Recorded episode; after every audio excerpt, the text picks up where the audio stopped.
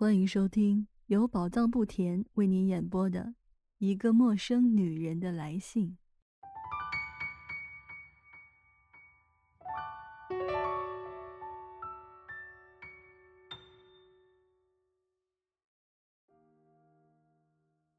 你说我整个生活变了样。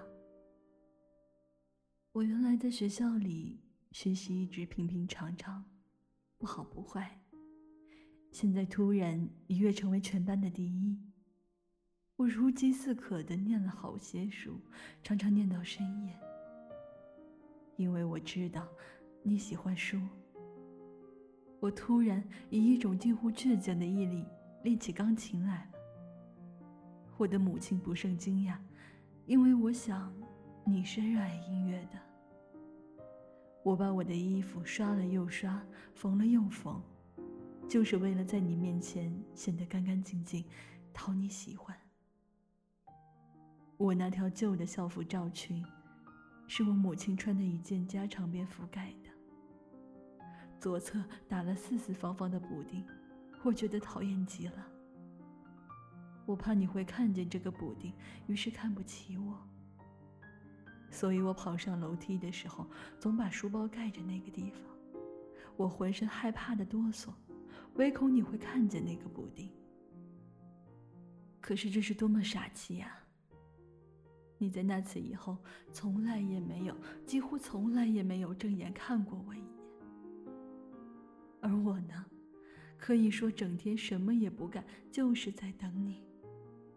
我窥探你的一举一动，在我们家的房门上有个小小的黄铜窥视孔。透过这个圆形小窗孔，一直可以看到你的房门。这个窥视孔就是我伸向世界的眼睛啊，亲爱的，你可别笑。我那几个月，那几年，手里拿着一本书，一下午一下午的就坐在小窗孔的跟前，坐在冰冷的门道里守候着你，提心吊胆的，生怕母亲疑心。我的心紧张的像根琴弦，你一出现，它就颤个不停。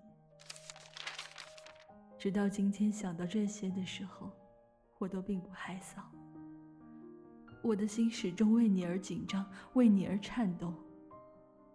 可是你对此毫无感觉，就像你口袋里装了个怀表，你对它绷紧的发条没有感觉一样。这根发条在暗中为你耐心地数着钟点，计算着你的时间，以他听不见的心跳陪你东奔西走，而你在他那滴答不停的几百万秒当中，只有一次向他匆匆瞥了一眼。你的什么事情我都知道，我知道你的每一个生活习惯，认得你的每一根领带，每一套衣服，认得你的一个一个的朋友。并且不久就能把它们加以区分，把它们分成我喜欢的和我讨厌的两类。我从十三岁到十六岁，每一小时都是在你身上度过的。我干了多少傻事儿啊！我亲吻你的手摸过的门把，我偷了一个你进门之前扔掉的雪茄烟头。这个烟头我视若圣物。因为你的嘴唇接触过它。晚上，我百次的借故跑到楼下去，到胡同里看看你哪间屋里的灯还亮着，用这样的办法来感觉你那看不见的存在，在想象中亲近你。你出门旅行的那些礼拜里，我一看见那善良的约翰把你的黄色旅行袋提下去，我的心便吓得停止了跳动。那些礼拜里，我虽生有死，活着没有一点意思。我心情恶劣，百无聊赖，茫茫然不知所从。我得十分小心，别让母亲从我哭肿了的眼睛看出我绝望的心情。我知道，我现在告诉你的这些事，都是滑稽可笑的荒唐行径，孩子气的蠢事儿。我应该为这些事儿感到羞耻，可是我并不这样，因为我对你的爱，从来也没有像在这种天真的感情流露中，表现得更纯洁、更热烈的。要我说，我简直可以一连几小时、一连几天几夜的跟你说，我当时是如何和你一起生活的，而你呢，几乎从来都没和我打过一个照面。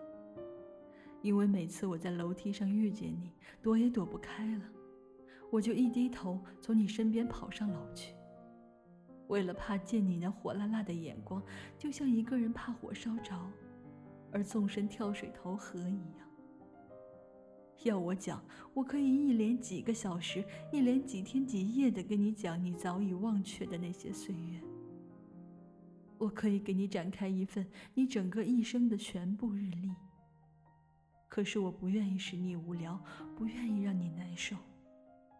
我只想把我童年时代最好的每一个经历告诉你。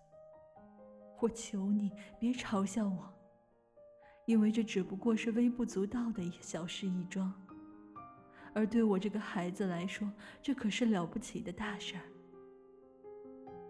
大概是个星期天，你出门旅行去了，你的仆人。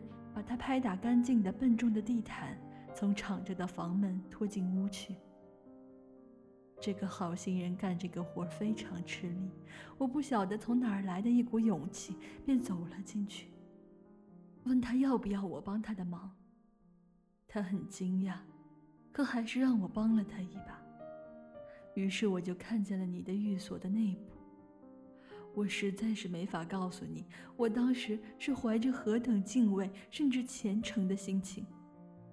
我看见了你的天地，你的书桌，你经常坐在这张书桌旁边，桌上供了一个蓝色的水晶花瓶，瓶里插着几朵鲜花。我看见了你的柜子，你的画还有你的书。我只是匆匆忙忙的向你的生活偷偷望了一眼。因为你的中仆约翰一定不会让我仔细观看的。可是就这么一眼，我就把你整个屋里的气氛都吸收进来，使我无论醒着还是睡着，都有足够的营养供我神思梦想。